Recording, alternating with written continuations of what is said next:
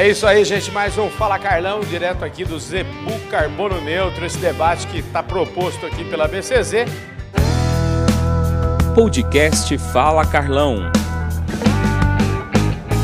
E na verdade eu acompanhei o debate, se eu entendi direito, é o seguinte: o debate, tudo em torno desse caboclo aqui, viu? É ele que manda no debate. Eu estou falando do Eduardo Bastos, que é o presidente da My Carbon, e que hoje. É, foi submetido aqui uma verdadeira sabatina aqui, hein, Eduardo?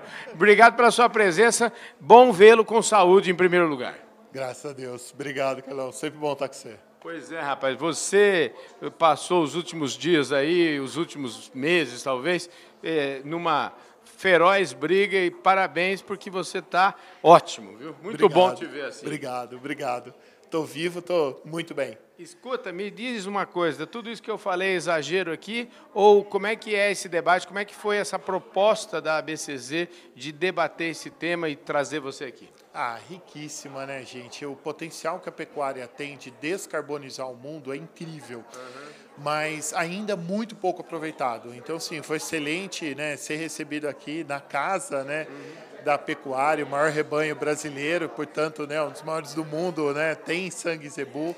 E a gente tem esse potencial de recuperar pasto, de fazer melhoramento genético, de melhorar sistemas e, com isso, seguir produzindo para alimentar o mundo com descarbonização. Essa é a grande discussão hoje. Não é só alimentar o mundo, mas ajudar também a descarbonizá-lo. E a gente pode fazer os dois. Pouca gente consegue fazer isso. Agora, para fazer isso, quais são Vamos dizer, se eu tiver pedisse assim, quais são os desafios mais imediatos, aquilo que a gente precisa fazer com urgência?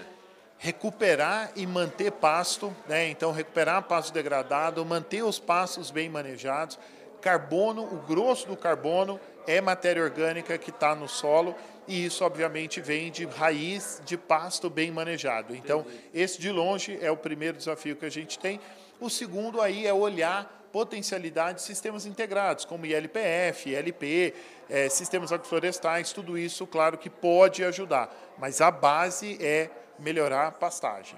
Deixa eu te perguntar uma coisa, eu acho o seguinte, melhorou a pastagem, o cara melhora tudo, ele melhora o lucro da fazenda, ele melhora tudo. Alguém deve estar perguntando, eu não precisaria nem de crédito de carbono, porque se eu melhorar isso, já estou resolvido. Como é que o crédito de carbono vai ser, vai estar tá vai fazer parte da equação da receita do produtor? Vai, vai. Essa é a beleza aqui. O crédito carbono é para acelerar essa mudança, que uhum. ela deveria acontecer mais rápido. E a gente, para acelerar, então, inclui o crédito carbono para fomentar essa transição, fomentar essa mudança.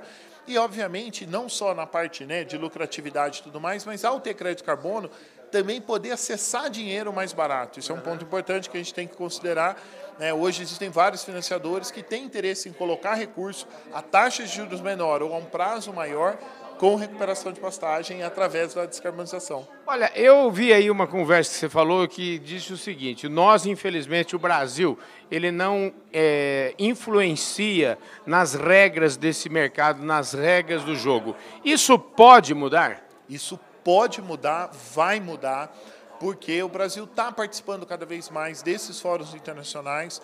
O que eu conclamo aqui, Carlão, porque eu sei que muita gente está aqui assistindo, é participem mais dos eventos. Você estava lá na COP, você uhum. viu isso, a diferença que faz a gente estar tá lá, ter gente como você lá entrevistando um milhão de pessoas, deixando isso público, mas faltou produtor. Não tinha muito pouco pecuarista ali, agricultor lá.